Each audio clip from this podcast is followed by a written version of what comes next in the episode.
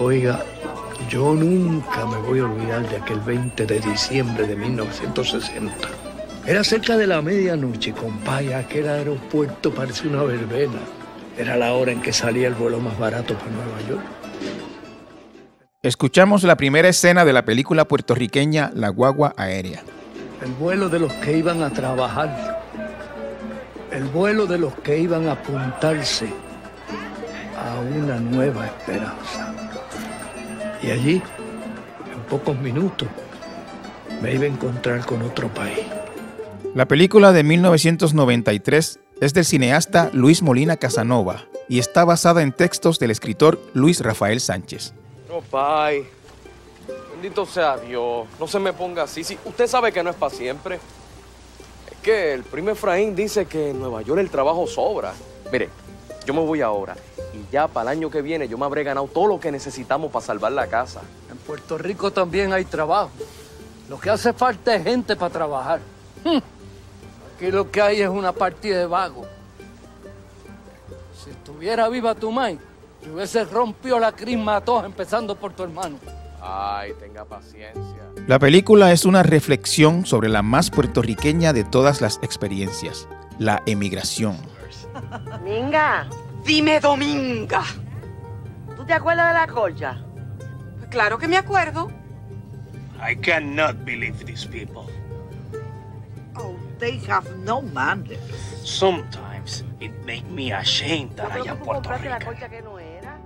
Sobre el continuo ir y venir, el vaivén de los puertorriqueños entre su isla del encanto y el país del norte al que estamos atados desde el 1898. Este, este es mi primer viaje a Nueva York. Si dieran un premio a la más que va y viene, lo hubiera ganado hace rato. Oiga, ¿y, y se acostumbra al frío? Sí. A lo que no me acostumbres al prejuicio. Ah, Pero no me diga eso, yo que voy asustado. Si yo no te lo digo para que te asustes, te lo digo para que abras el ojo. Oye, ¿y aquí es que tú vas por Nueva York? Abril me paso.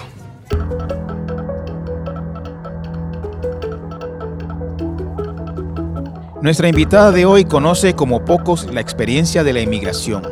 Se fue con su mamá a Estados Unidos a los cinco años.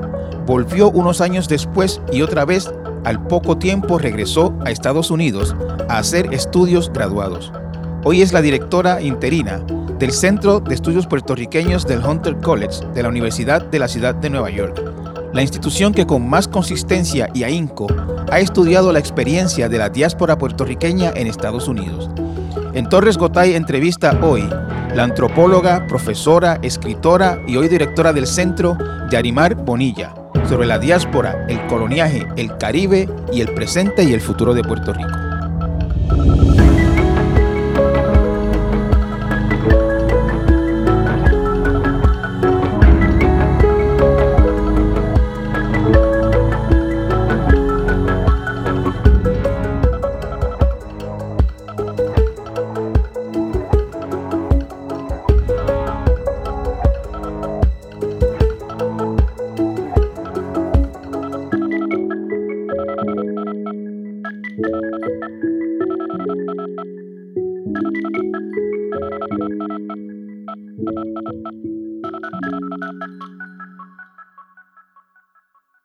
Yarimar, encantado de tenerte nuevamente en mi podcast, primera vez en esta segunda temporada, pero no es la primera vez que estás aquí conmigo.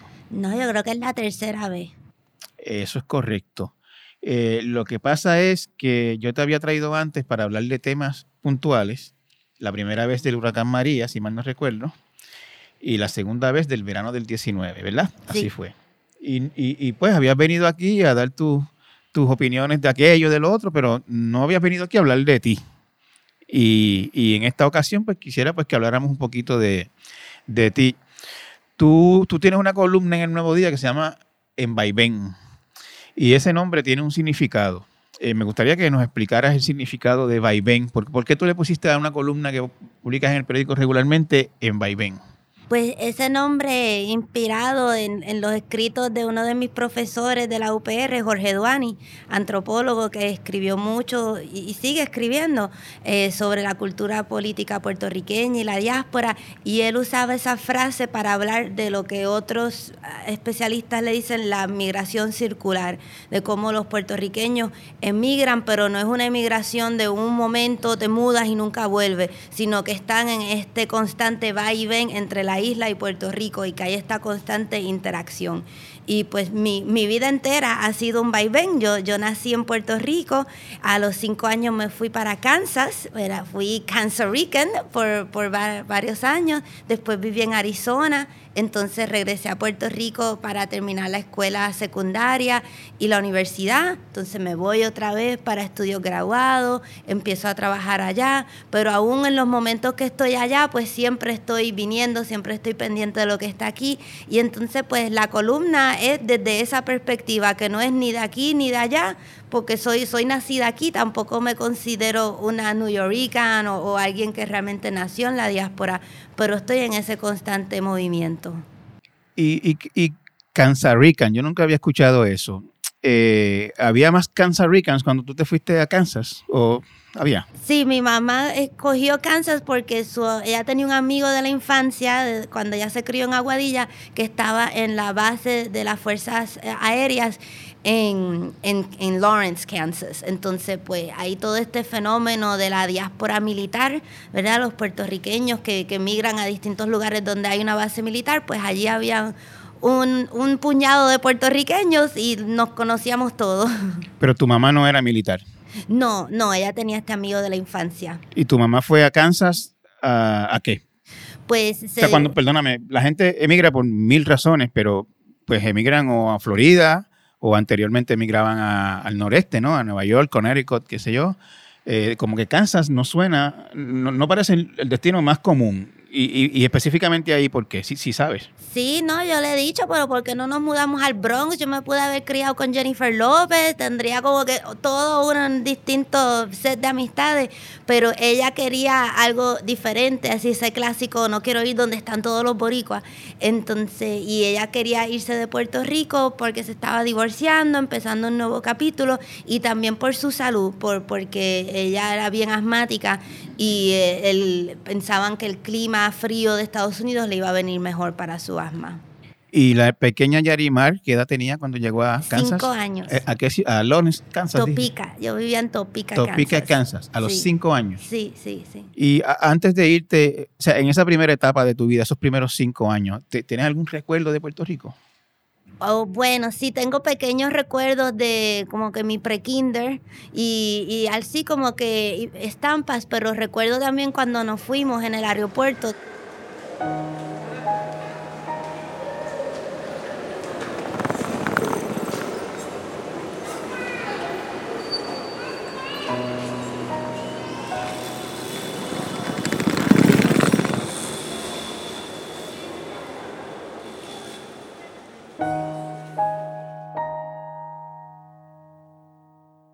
Recuerdo la ropa nueva que me habían comprado que, que de González Padín, que yo estaba bien encantada con mi outfit.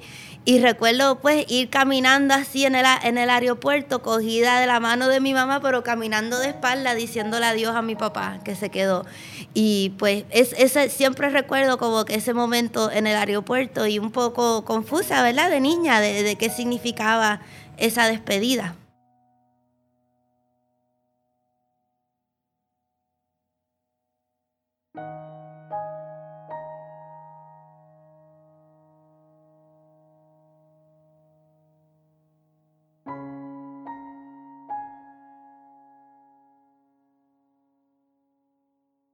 ¿Cuánto tiempo estuviste en, en, Kansas? Desde primer grado hasta cuarto grado, sí, cuatro años. ¿Y, y recuerdas algo en, en, particular de ese tiempo? ¿Algo que se haya quedado contigo el resto de tu vida? Bueno, recuerdo lo que es llegar a un país donde tú no hablas el idioma, y, y, pero eres inteligente, ¿verdad? Porque recuerdo llegar al salón de clase y que todo el mundo me hablaba y era como si estuviéramos debajo del agua porque yo no entendía lo que decían, pero que recuerdo a la maestra que me enseñaba el sacapunta y cómo usar el sacapunta y yo pensando, loca, yo sé usar un sacapunta, lo que no sé es cómo se dice en inglés sacapunta, ¿verdad? Este, y pues esa experiencia de, de no poder comunicarte, eh, pero pues los niños aprenden rápido, así que al poco tiempo pues ya yo estaba leyendo y hablando y expresándome en inglés, pero era la única puertorriqueña en, en la escuelita que estaba en Topica y, y muchos niños no querían jugar conmigo porque I talk funny, porque no hablaba bien el inglés y pues pasaba mucho las horas de recreo sola en, en los columpios, ¿verdad? En lo que, en lo que me acoplaba esa vida. Eh, te- ¿Tenías conciencia de, de esa soledad? O sea, ¿tenías conciencia de que eras distinta y de que, y, que, y de que no estabas junto a los otros niños porque te consideraban distinto? Sí, sí, sí. ¿Y eso sí. qué te hacía sentir, si recuerdas? Bueno, es triste y un poco aislada, o sea, claro, tenía mi, mi, mi familia y sí, hacía poco, poco a poco fui haciendo amistades, pero esos primeros años eh, era de mucho aislamiento y, y de no, no sentir que podía comunicarme con los demás.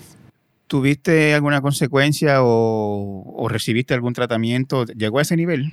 O sea, ¿Fuiste atendida por la tristeza, digamos, que tenías? Porque un niño triste no es algo normal eh, ni común. Eh, bueno, común quizás lo es, pero no, no es normal que un niño esté triste.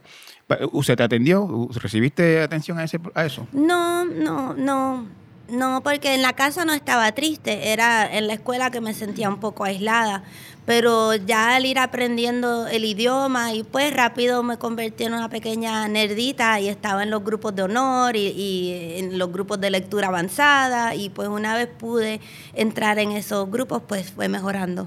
Me decías que de Kansas pasaste a Arizona y ese, y ese, y ese salto. Por el, por el ambiente que pensaban que le iba a venir mejor a mi mamá, el clima del desierto y, y sí, la, la ayudó bastante. Y entonces llegaste a, a Kansas, si, si estoy siguiendo bien el timeline, como, al- como en quinto grado por ahí, sexto grado. a Perdóname, a Arizona. Sí, y estuvimos allí, solo estuvimos como dos o tres años, porque mi mamá, se- como ella tenía una asma tan y tan severa, ella se beneficiaba de, de programas federales de disability y pues por eso era que podíamos, ¿verdad?, Eh, vivir allá. En- se- con la administración de Reagan se hicieron muchos recortes a los programas de los cuales ella se beneficiaba y entonces decidió que era mejor volver a Puerto Rico donde tenía redes de apoyo de familiares para poder buscar trabajo y atenderme a mí y tener más apoyo. Entonces, eh, volviste a Puerto Rico, si de nuevo, si estoy siguiendo bien la, la línea de tiempo, como en noveno grado por ahí. Sexto, Se- sexto, en- sexto sexto grado. grado. sí. O sea, pues sexto, séptimo grado por ahí, sí. Y, y ahí no volviste a irte de Puerto Rico que te- hasta que te Hasta fuiste a escuela graduada, sí. Pero Eh, tuve, tuve, esa tuve- primero tuve la experiencia de llegar a Kansas sin hablar inglés y entonces regreso a Puerto Rico con un español matado. Y pues se me hacían bullying, ¿verdad? En ese momento no se le llamaba bullying, pero siento que he tenido como que varias experiencias de, ¿verdad? De, de- de ajuste y, y yo creo que eso es algo de lo, de, de lo que tengo de particular, que entiendo esa perspectiva de la diáspora, tanto de ir como de volver también. Eh, cuando regresaste, regresaste a, a Carolina, a, tu, a, a San Juan, quiero Sí, decir. ujú. y, y entonces eh, me dices que te decían, o sea, que te bulliaban, que eras objeto de bullying por tu español matado. Eh, ¿Y esa experiencia en qué manera te marcó? Bueno, yo creo que me hizo prestar mucha atención al uso del idioma, ¿verdad? Y, y, y sí me crea a veces un poco de ansiedad todavía en español, de no encontrar la palabra precisa o, cometer errores de ortografía cuando escribo, etcétera, porque como mi base educativa fue en inglés, pues siento que todavía soy como un poco más fuerte en inglés a, la hora de escribir y, y también de dar discursos. Centro is a window on the past. Centro is a mirror to the present. Centro is the future. El centro is our affirmation. the story of the Puerto Rican experience in the U.S., and it's the largest repository of that history, of those stories. Centro wants to share. Centro wants to preserve the culture and the history. Yarimar, vamos a dar un, un pequeño salto. Eh, tú hace un par de semanas eh, fuiste, se anunció tu nombramiento como directora del Centro de Estudios Puertorriqueños de Hunter College. Así es que se llama, ¿no? Ese es el nombre correcto. Sí.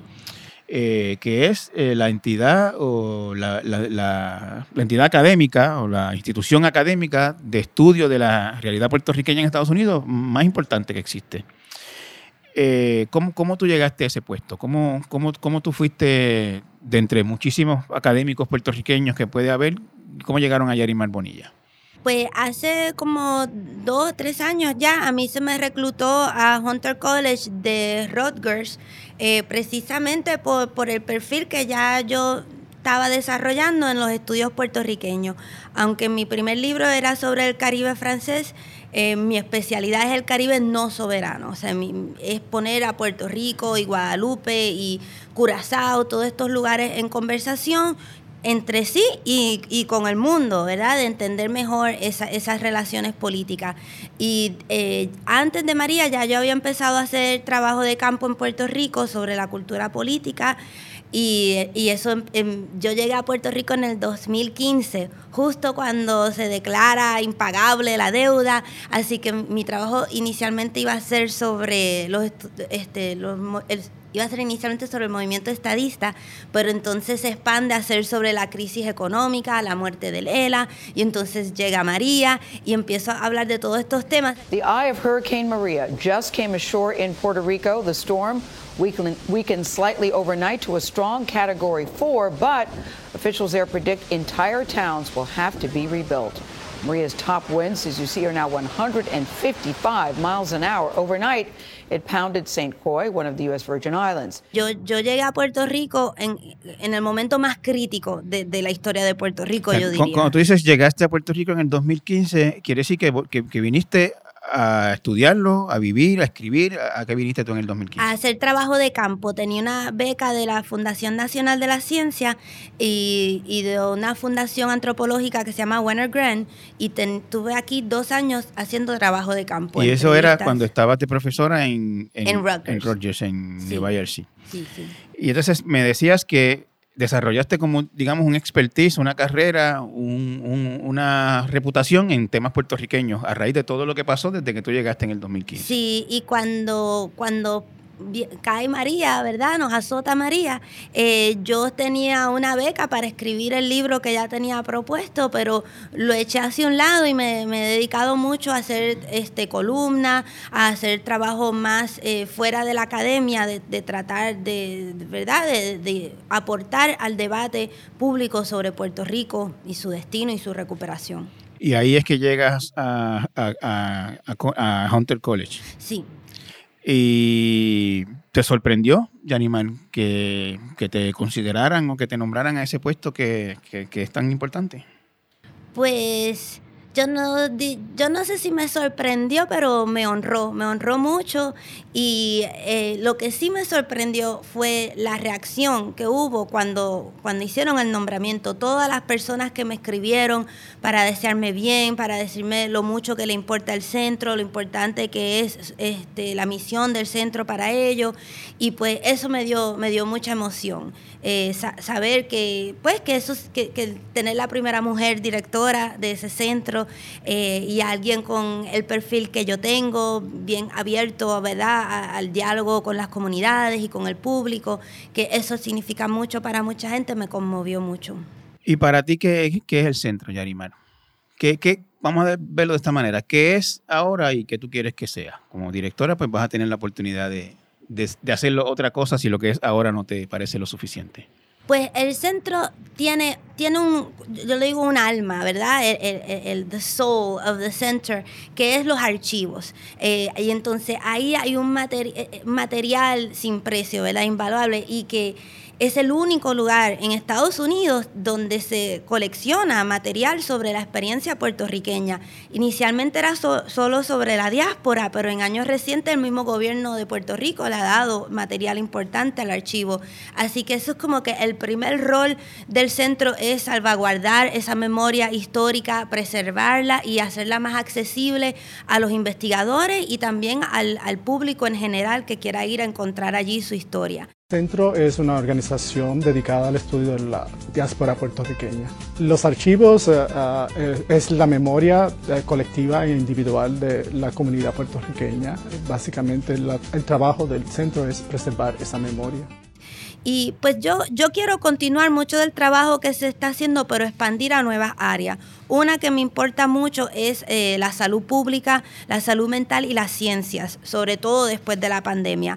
Hasta ahora no, no ha habido mucha relación entre el centro y, y, este, organizaciones como Ciencia PR, así que yo quiero crear más vínculos ahí.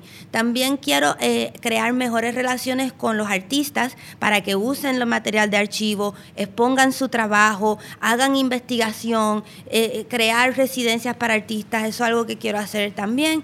Y también quiero este, crear más diálogo con periodistas que sé que se nutren mucho del centro de datos y, de, y del archivo para poder trabajar en mejor colaboración quiero crear un podcast eh, parecido al podcast en el que yo he contribuido, donde se ayude a llegar a un público amplio, el, el, trabajo que a veces puede ser especializado de investigadores y también los materiales que hay en el archivo. Y quiero crear una nueva publicación que no sea simplemente académica, sino más abierta a un público en general.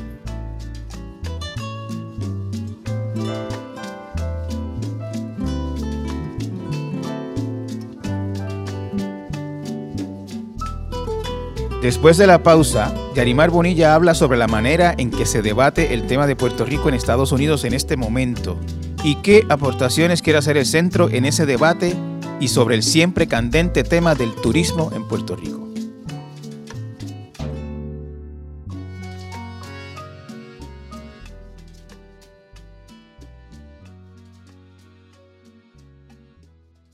Infórmate con hechos y análisis todo el año. Únete a la comunidad de El Nuevo Día. Visita suscripciones.elnuevodía.com.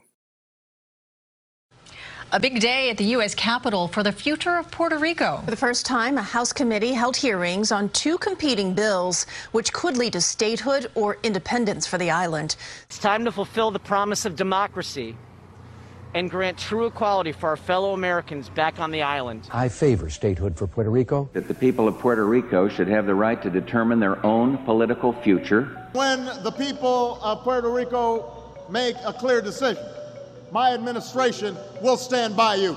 Referendum results are non binding because Puerto Rico can't become a state without approval from Congress. And Congress has largely ignored Puerto Rico's status. Estamos en un momento en, la política de Puerto Rico, en el, desarrollo político de Puerto Rico, en que a Puerto Rico se le está mirando desde Estados Unidos con un detalle que quizás hace mucho tiempo que no se le miraba.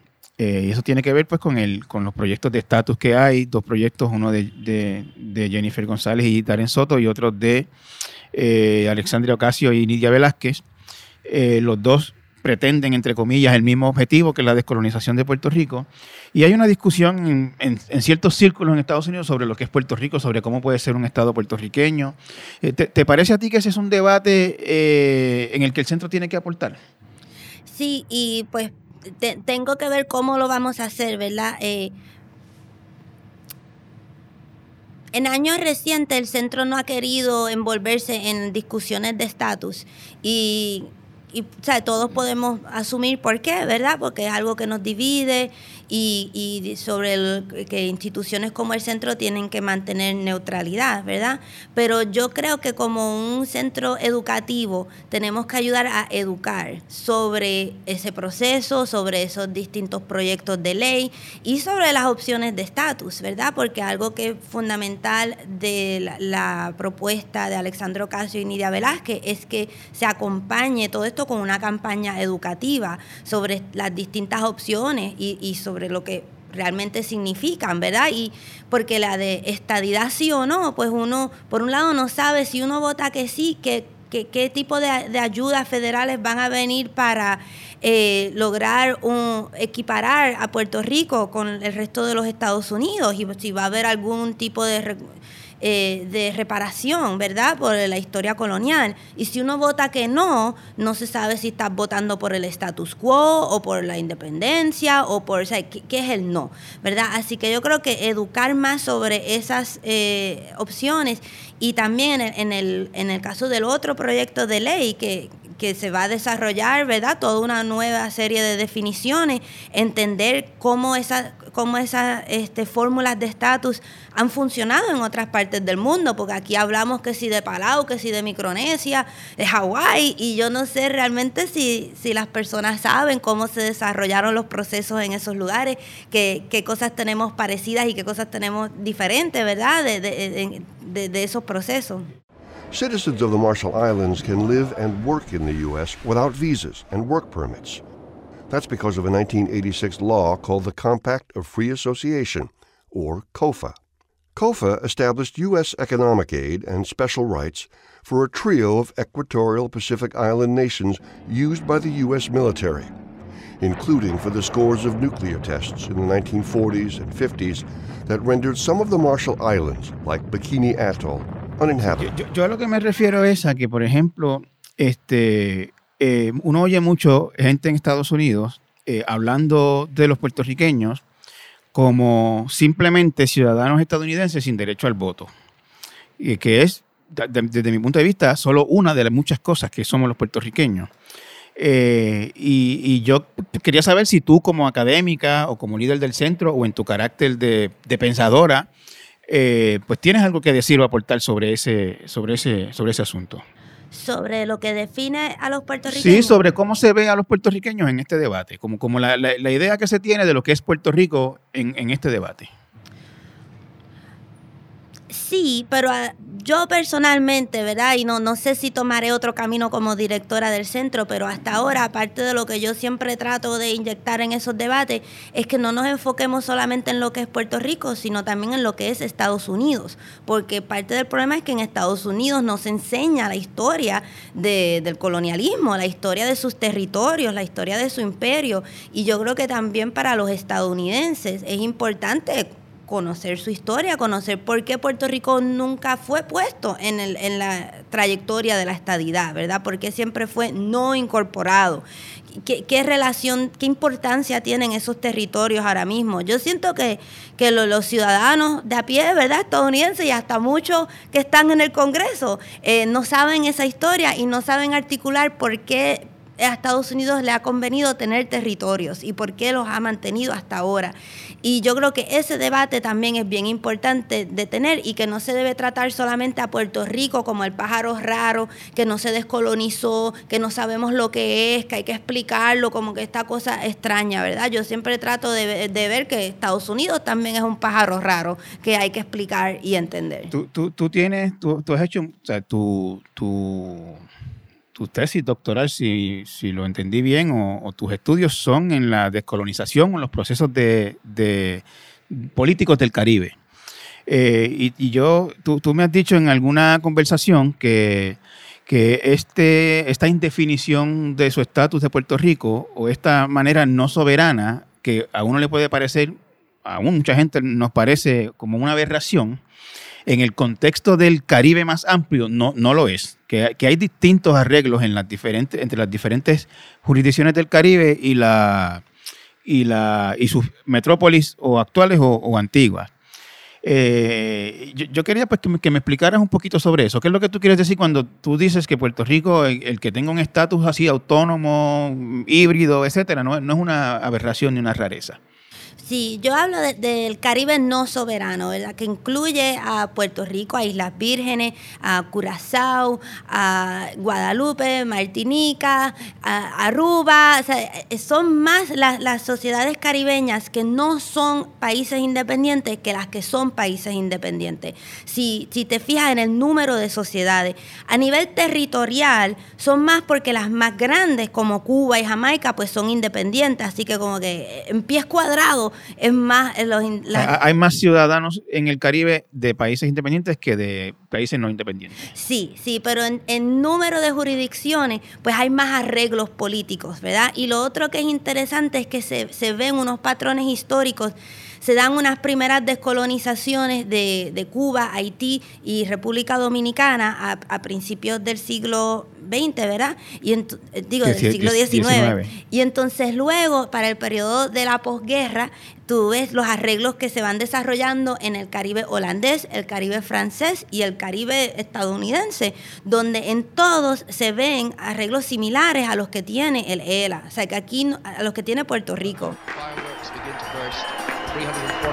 341 years of British rule does not disappear so easily. And there coming up is the flag of Barbados to a tremendous roar from the crowd here, a tremendous surge of national spirit.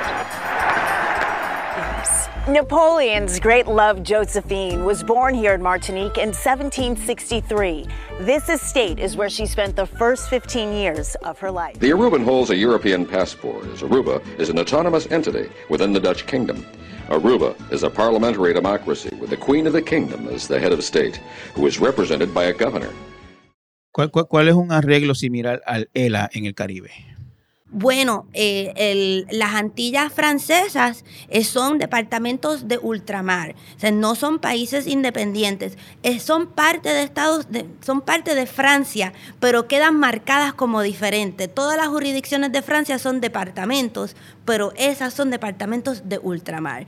Y Claro, a- pero ahí hay una diferencia evidente y obvia que es la geográfica, que no está pegado al territorio francés. Pero aparte de eso, en lo que se refiere a organización política o relaciones con la metrópoli o lo que sea, es distinto, digamos, el departamento de Martinica que el departamento de, no sé, ¿cómo se llama? Algún departamento francés. de París. París, bueno, París, yo no sé si... Lyon. De París, Lyon, qué sé yo, son Ajá. ciudades, no sé si eso a su vez es departamento. Pero Sí, sí. Este, pues tiene, son ciudadanos, tienen antes tenían pasaporte francés, ahora tienen pasaporte europeo, usan euros, tienen representación en el gobierno, pero hay muchas cosas de la, que no se aplican. Ah, vamos, déjame preguntártelo de esta ¿Cómo manera. se dice en español written out of something? Written out. Written out, o sea, como excluido, excluido, Ah, o sea, están excluidos de, de ciertos programas y ciertas O sea, no- políticas. no, no tienen igualdad. No Como tienen la- igualdad. lo que aquí No se busca tienen. como igual- igualdad. Pero en, en términos eh, jurídicos, Martinica, Guadalupe son estados de Francia. Es lo que es el, equivalente a la estadidad. Es equivalente, sí, que es un departamento. ¿Y en qué están excluidos? eh, los, la- los beneficios de desempleo, eh, los beneficios, eh, a- a- algunos beneficios de salud, no todo se aplica de la misma manera que en la eh, Francia octagonal. ¿Y eso a cuenta de qué? Siendo ciudadanos franceses. Ah, pues porque son de ultramar. Sí- sigue habiendo algo, un- una marcada diferencia. Y, pero, pero a la misma vez muchos de los residentes de esos lugares quieren luchar por más diferencias. No necesariamente quieren la igualdad, quieren tener algo más parecido al ELA. Ellos quieren tener un poco de autonomía dentro del sistema Yo, francés. yo, yo- tú- si mal no recuerdo, el caso que, mejor, que más tú has estudiado más a fondo es Guadalupe. Eh, y en Guadalupe es un departamento francés. En Guadalupe hay algo que parezca un movimiento de descolonización o político o, o en búsqueda de algún tipo de arreglo diferente o mejorar el arreglo existente. Que, hay- o sea, eso es parte de la vida en Guadalupe como es tan parte de la vida en Puerto Rico la discusión del estatus. Bueno, sí, tanto en Guadalupe como en Martinica hay movimientos de independencia y partidos de independencia, como el PIB aquí. Y, Pero- y- y como el PIB aquí en términos de apoyo o, o- o- Sí. o son... Sí, sí, pero también, además de eso, lo, lo que yo estudié en mi libro son los movimientos eh, de, este, de uniones y de, de sindicatos que buscan, eh, que nacen del movimiento independentista, pero que lo que buscan es soberanía de otra manera. Quieren poder decidir por sí mismos, quiere que se hable creol, quiere que se vea programación local en la televisión, quiere de- definir los derechos de los trabajadores, quieren también preservar la memoria histórica de la esclavitud, que se hable del Pero colonialismo. no quieren independencia. No necesariamente quieren tú- esos son los independencia. populares de Martinica. Tú estás hablando ahí más o menos. Sí, Los, los estadolibristas de Martinica. algo así, sí, sí. O sea, que... que y, y- O, o ellos dicen que no, que, que no les importa cómo se llame, o sea, que ellos no están luchando por, la independencia en nombre, ellos están luchando por una serie de cosas que si se pueden tener bajo la bandera francesa o, o la Unión Europea, pues está bien, pero ellos lo que quieren es tener esas cosas. y aparte de Martinica y Guadalupe, eh, en San Martín hay una parte que también que es francesa, es departamento también. Eh, existe, queda en el Caribe, aparte de Puerto Rico o de y de Islas Vírgenes. Y el eh, Caribe holandés. y el Caribe holandés. Bueno, Curazao. ¿Curazao es un departamento de Holanda o es una colonia? Ah, en el 2010 can- cambió su estatus y me parece que ahora es un municipio de Holanda. vamos a verlo de esta manera. Los curazaeños pueden votar por el primer ministro holandés. Me parece que no, me parece que no. Tendría que ir y verificar, pero me parece que no. En ese sentido, entonces sería una colonia igual que Puerto Rico, más o menos.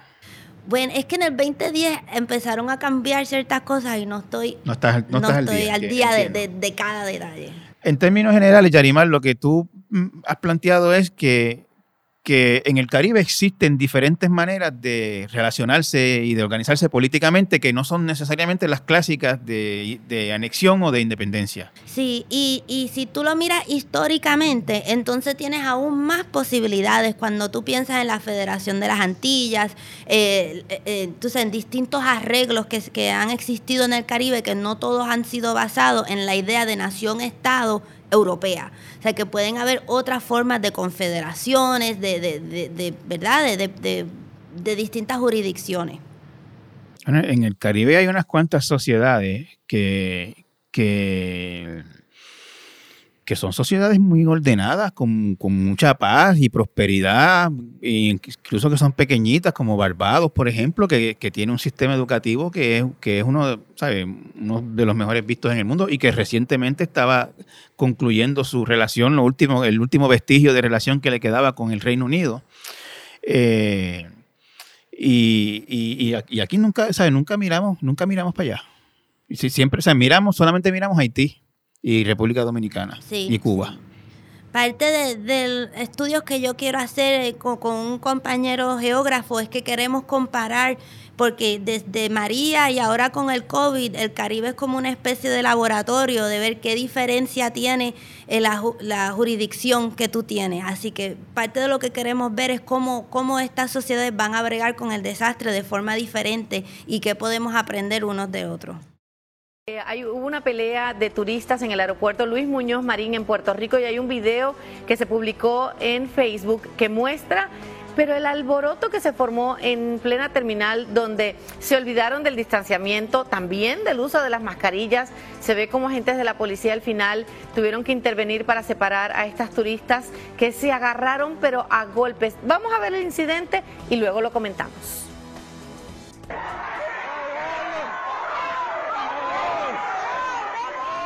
El Caribe es, eh, es como una de las principales, quizás una de las principales áreas turísticas del mundo. Y el turismo es un área en que tú eh, has estudiado y hablado.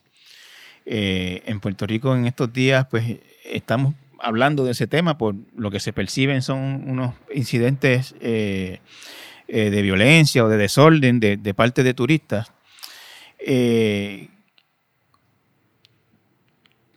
hay una, ¿te, parece a ti que el turismo tiene una posibilidad de ser una fuerza positiva en la región? Para, para trabajar con el turismo, yo creo que lo primero es que tenemos que verlo como un mal. Si, si va a ser un mal necesario, es un mal. O sea, hay que entender todo lo malo que trae el turismo y partir desde ahí. Y parte del problema que yo veo en Puerto Rico es que no tenemos una visión crítica del turismo. Pensamos que hay, que van a llegar visitantes con los dólares saliéndosele de los bolsillos y, cayendo como las migajas de Hansel y Gretel, ¿verdad? Y, y eso no es así. Y si tú estudias en todo el Caribe, se ha visto que el turismo nunca ha dejado la prosperidad que la gente piensa que va a poder dejar. Las industrias, sobre todo de cruceros. Eh, lo que hacen es contaminar y, dejan muy poco dinero. Las, las mega hotelerías también tienen una destrucción del ambiente increíble y además alteran el tejido social de, las sociedades en las que están. Así que en, todo el Caribe eh, ha llevado a que, a que aumente el crimen, aumente el consumo de droga, aumente la prostitución. Todos los estudios están, o sea, los volúmenes de estudios de cómo eso está relacionado al turismo. Así que si uno va a apostar al turismo, como, como le gusta decir aquí a la gente, hay que hacerlo partiendo de esos estudios, ¿verdad? Los datos son los datos. Y yo encuentro que aquí hay como que un romance de la economía del visitante sin que no está anclada en, los estudios que se han hecho, ¿verdad? En lo que nos dice eh, la academia y la historia y nuestros propios ojos también. Así como que se sigue este, este desarrollo y esta búsqueda de un turista también como que esta fantasía del turismo lujo que va a venir y va a dejar un montón de dinero aquí. E, e, e, eso es como como el Holy Grail, ¿verdad? Que uno se sigue buscando y no lo encuentra. Y en lo, hay lugares en el Caribe como San Bars, etcétera, que han logrado especializarse en ese turismo bien de alta gama, ¿verdad? Pero entonces eso crea una disparidad entre, entre ese, ese, mundo, ¿verdad? Y los, y los que atienden ese mundo, que yo creo que tampoco es lo que queremos en Puerto Rico. Eh, ninguna de las que yo conozca, ninguna de las sociedades más eh, desarrolladas del Caribe, el turismo es, la fuente principal de ingresos. No, pero sin, aún sin ser la fuente principal de ingreso, puede ser el eje alrededor del cual gira la sociedad. Y ese es el gran problema, ¿verdad? Cuando todo gira alrededor de, de crear cosas que sean placenteras para el que visita y no para el que vive allí. Yo, yo visité Atlanta hace poco y me dijeron que en Atlanta dicen que es it's a great place to live and a horrible place to visit. Como que no hay museos, como que no hay cosas turísticas, pero los que viven allí tienen muchas cosas que hacer. Yo dije, ay, eso suena súper chévere, yo quisiera vivir en un lugar así, ¿verdad? Que sea orientado hacia mí, no, no unos museos y, y unos attractions que sean para los que llegan, ¿verdad? Y otro, otro lugar del que se habla, yo personalmente no he visitado, pero se habla mucho del turismo que se ha desarrollado en Costa Rica, que es mucho más sustentable, más ecoamigable y, y, quizás más integrado a, unas actividades más sanas, por decirlo así. O sea, yo no quiero ser moralista, pero que veo que hay una preocupación ah, creciente sobre cómo se comportan los turistas, etcétera, pero hay que ver que, que que le hemos dado para hacer a los turistas en Puerto Rico, ¿verdad? Y qué esperamos que ellos hagan. La peluca me la verdad que fue muy, fuerte. Me impresiona cuando yo veo las imágenes de un ser humano a otro, dándole con la pierna, dándole patadas de una manera como si eso no fuera un ser humano, si no fuese cualquier, un pedazo de piedra. Yo no entiendo cuándo. Pero todos nos estamos preguntando realmente qué fue lo que suscitó, a qué, a qué tuvo que terminar en, una pelea así. Bueno, supuestamente lo que pasó en el aeropuerto. Eh, fue que el vuelo en el que iban tuvo que regresar porque la pasajera, al parecer a la que le estaban dando los golpes, eh, causó revuelo dentro del avión y el piloto decidió regresar a la terminal. ¿Tú crees que estos incidentes que estamos viendo de, de turistas peleando, probablemente borrachos, desordenando por las calles, está vinculado al tipo de actividad que se le ofrece en Puerto Rico, que es bebida, casino, fiesta, etcétera. Claro, y sobre todo en esta temporada del Spring Break. El Spring Break es una invención de la economía turística de Florida, que se inventaron esta idea de esto, esto no es como el carnaval caribeño que tiene una, profundidad histórica y cultural, ¿verdad? Es la idea del, del hedonism, ¿verdad? Y, de, de, romper con la cotidianidad y de beber un montón y fiestar un montón y, y ¿verdad? Con, con, compañías como MTV que se empezó a promover todo esto en los 80, en los 90, eh, se creó esa industria, o sea que eso es un producto de la industria turística. Si queremos que eso cambie, eh, el, el blanco tiene que ser la industria turística, no los turistas.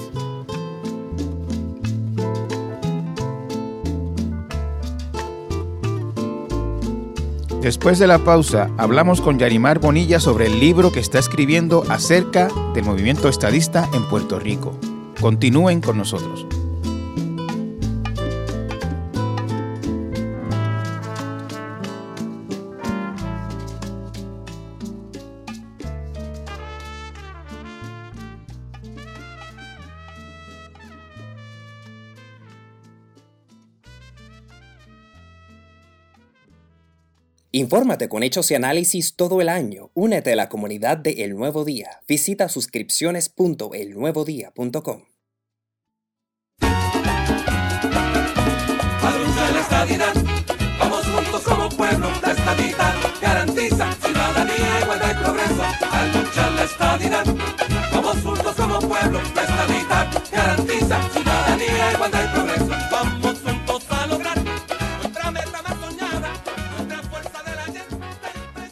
Yarimar, tú eh, estás escribiendo, me dices, hace ya un par de años, un libro sobre el movimiento estadista.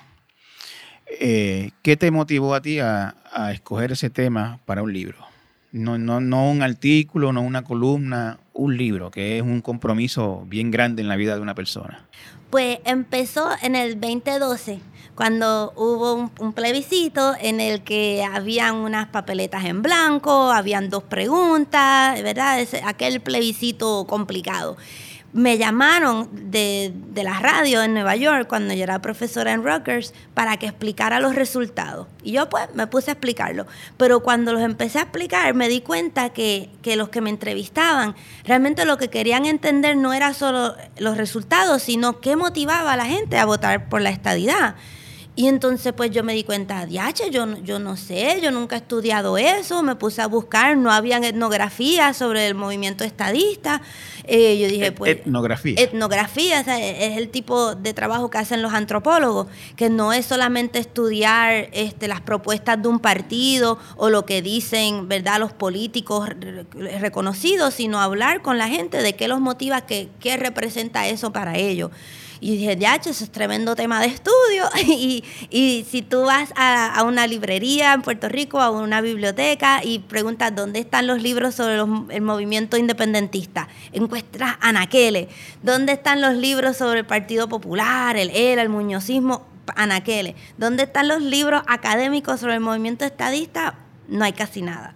¿No hay eh, casi nada o no hay nada? Casi nada. Hay, este, hay, mi, mi, antiguo colega en este, Hunter, Gardo Meléndez, él ha escrito sobre eso y ah, hay algunas biografías de figuras como Ferré, et, et, etcétera. Y, y, libros escritos por políticos también, ¿verdad? Eh, pero yo dije, de nadie, no, no se han hecho casi entrevistas con los estadistas, así que pues yo decidí que yo quería ver eso, entrevistar este, estadistas no, no líderes políticos, sino yo tenía en mi mente como que los viejitos que escuchan guapa radio, ¿verdad? Y que, que no, no están yendo a rallies y meetings, pero a la hora de ir a votar, votan por la estadidad. Me, estás hablando de hace ocho años o nueve años, si contamos en que estamos en el 21. Eh, yo, eh, me has dicho que ya estás en la etapa de escribir, ya hiciste tu investigación. Eh, ¿Hay algo que tú puedas revelar de esa investigación que, que es distinto de lo que tú pensabas cuando empezaste? Algo que tú hayas aprendido del movimiento estadista que, que tú digas, yo no creía que esto era así. Bueno, una cosa que me, me, impactó mucho es la relación que hay entre el movimiento estadista y el movimiento independentista. Y eso pues empieza históricamente, ¿verdad? Eh, eh, eh, cuando llega a Estados Unidos aquí, realmente de lo que se hablaba era de la independencia o de la estadidad. Y había gente que, que que se inclinaba hacia uno o el otro. Y aún hoy muchas personas que entrevisté me dijeron que ellos habían sido independentistas y que ahora son estadistas o, o que le tienen mucho respeto al movimiento estadista, eh, al movimiento independentista. Perdóname, cuando tú dices que la, relación entre el movimiento estadista e independentista, me estás queriendo decir buena relación. Buena relación, sí. Y también que, que los estadistas, muchas personas que yo entrevisté me decían, por ejemplo, fulano de tal, esa es como la Lolita Lebrón de la estadidad pues a mí me sorprendió que habían como mucha, mucha relación y mucha admiración este, de los estadistas hacia los independentistas y en el tiempo... ¿Y de los independentistas a los estadistas? No tanto. No tanto. no tanto, yo creo que hay incomprensión más que otra cosa. Y eso es algo que en parte de lo que yo quiero hacer en mi libro es demostrar los estadistas como parte de la sociedad puertorriqueña, o sea, cómo compartimos un diagnóstico, no importa del partido que estamos, hay un, diagnóstico compartido, porque yo creo que estamos tan divididos en Puerto Rico y realmente parte de lo que yo le diría a un estadista que realmente quiere traer la estadidad o a un independentista o lo que sea, es que aquí no podemos desatar una guerra civil, ¿verdad? Aquí tenemos que entendernos mejor y, sanar esas rupturas, ¿verdad? Y entender lo que tenemos en común. Así que parte de lo que yo quería ver era cómo, qué motiva una persona si comparto un diagnóstico de Puerto Rico como una colonia, porque eso fue lo otro que encontré, un verdadero coraje entre muchos estadistas sobre la relación colonial de Estados Unidos con Puerto Rico. Se quería entender cómo eh, tú, e, eso se canaliza no en un deseo de independencia, sino en un deseo de ser Estado. Y cómo podemos dialogar mejor todas las personas que creemos que Puerto Rico se debe descolonizar, para no simplemente imponer una fórmula por un 51%, sino llegar a algo con el que la gran mayoría de las personas se sienta satisfecho. Tú entrevistaste para ese libro, eh, entiendo que a los principales líderes estadistas vivos en este momento. Cuéntame de, esa experiencia. Pues entrevisté a Romero Barceló, entrevisté a doña Miriam, no sé si ya cuenta, ella, ella tuvo puesto electo, ¿verdad? Aunque no, no está ahora. A, a Padre, a también entrevisté gente de otros partidos también. Eh, y, también a, muchos alcaldes, eh, este, estadistas y personas en distintos puestos. desde, desde el mundo no estadista, eh, por lo menos en el discurso público, se, ve a los estadistas como... Somos objeto de burla muy a menudo. Sí tú, tú, viste, encontraste eso y, y, vamos a decirlo de esta manera, eh, planteas eso o, escribes o piensas escribir sobre eso? Sí, sí, lo encontré y también siento que los estadistas están muy conscientes de eso también, porque muchos de los que yo entrevisté ya ellos tenían respuestas listas para, las acusaciones que se le hacen y también eh, mucho resentimiento de cómo habían cosas que quizás como yo llevaba tiempo de Puerto Rico yo no estaba consciente de que se le dijera a los estadistas cuponero, por ejemplo, ¿verdad? Y, hay ciertas cosas que, se ha estigmatizado, como pitiyanqui, etcétera. Entonces, pues muchas de las personas que yo entrevisté estaban listas para decirme, no, yo no soy pitiyanqui por esto, o yo no soy un cuponero por esto. Yo en lo que creo es esto, ¿verdad? Así que, que, que hay una búsqueda de dignidad entre los estadistas, igual que hay una búsqueda de dignidad entre otros sectores políticos en Puerto Rico y una búsqueda de, salir de la relación colonial, de llevar la cabeza en alto, de, no permitir más discrimen, de no sentirnos que, que, somos menos, ¿verdad? O que tenemos una ciudadanía de segunda clase. Así que yo, yo quiero escribir un libro que, que ayude a los que no son estadistas a ver a los estadistas de otra manera, aun si no estén de acuerdo con ellos. Eh, no es un libro panfletero que busca, ¿verdad?, promover la estadidad, es un libro que busca posicionar a el movimiento estadista dentro de un contexto postcolonial, ¿verdad? desde el mundo no estadista se, se, entiende o se plantea que, que la estadidad no, no, está disponible, que no es posible. Eh, eh, de tus investigaciones, de tus averiguaciones, ¿cómo, ¿cómo entiendes que ellos se relacionan a ese, a ese, a ese planteamiento? Bueno, tú sabes, tú has escuchado lo que se dice, que, que, no es esperar la posibilidad, que es crearla, que hay que exigirla, que si hay que ir 20 veces a, pedirla, se va 20 veces. Eh, también hay, hay personas que dicen, bueno, pues si no nos las van a dar, que nos los digan de una vez para entonces independizarnos, otra cosa. O sea, algunos estadistas que yo entrevisté me dicen, yo lo más que quiero es ser Estado, pero si no se puede ser Estado, pues mira, vamos a salir de esta cochina colonia o lo que sea, ¿verdad? Y vamos a, organizarnos como país independiente. Eh, pero esta es mi preferencia. Y, yo, yo respeto que esa sea su preferencia. ¿Y encontraste o vas a hablar o, tienes idea de por qué ha crecido tanto en los últimos años?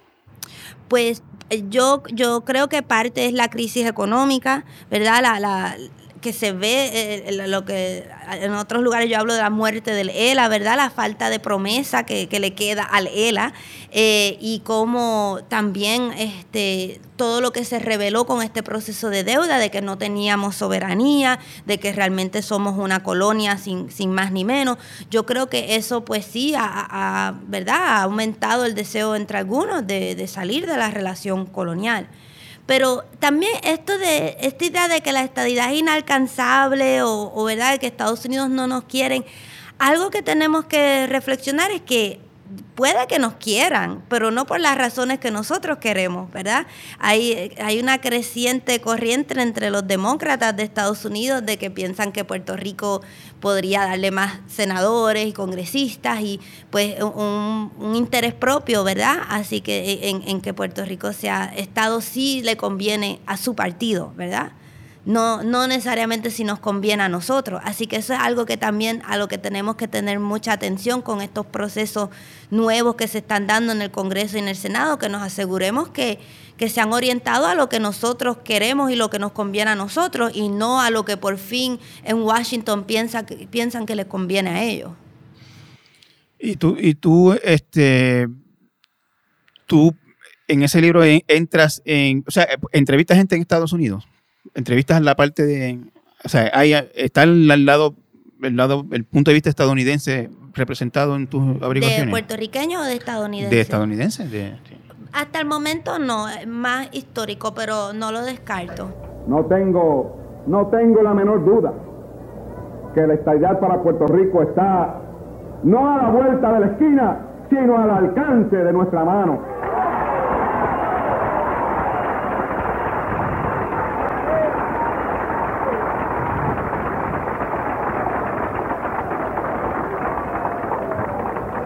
El compromiso que nuestro pueblo contrajo de continuamente enriquecer nuestro acervo democrático en el disfrute individual y colectivo de sus derechos y prerrogativas puede lograrse únicamente al lograr la plenitud de todos los derechos inherentes a nuestra ciudadanía americana.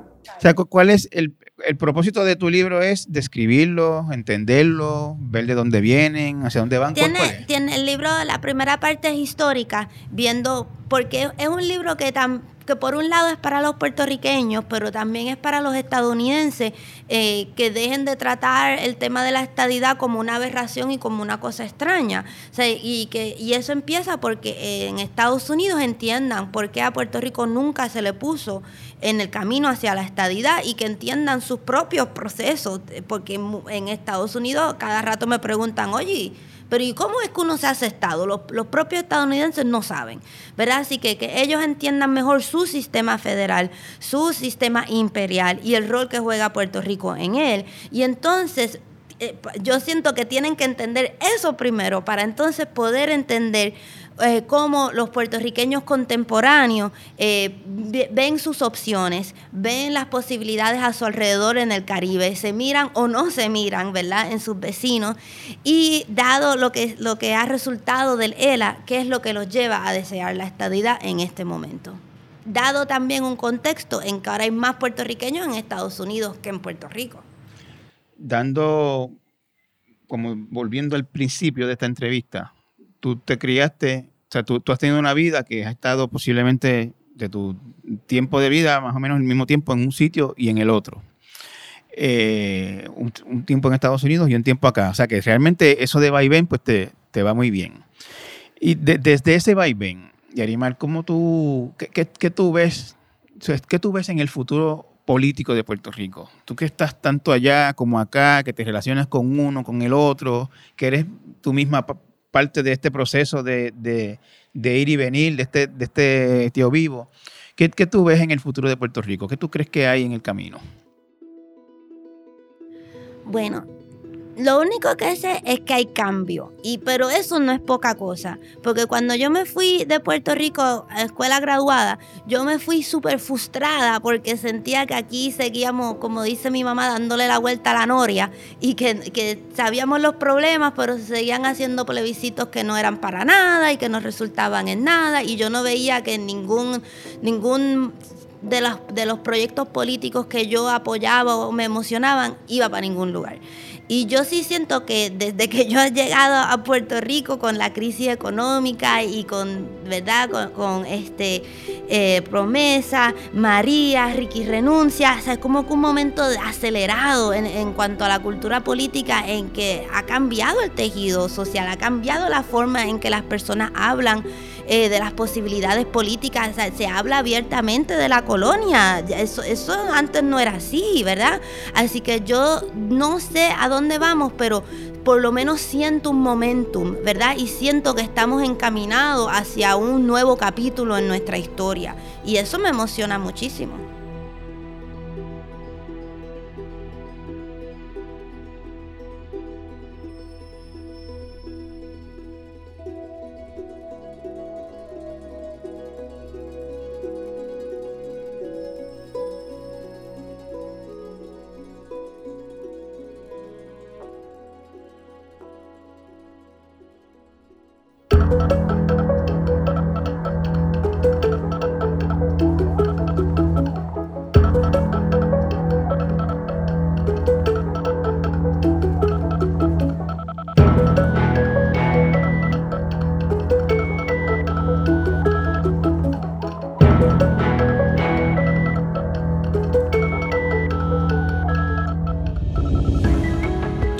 Cotay Entrevista es una producción de GFR Media. Puedes conseguirlo en elnuevodia.com y en tu plataforma favorita de podcast. Si nos dejas un review en Apple Podcast, más gente puede encontrarnos. Sonido por Pablo Martínez. El diseño del sonido por Víctor Emanuel Ramos. Pre y postproducción María Soledad Dávila. Producción ejecutiva Celimar Colón. Los esperamos la próxima semana con otra interesante conversación. Hasta entonces.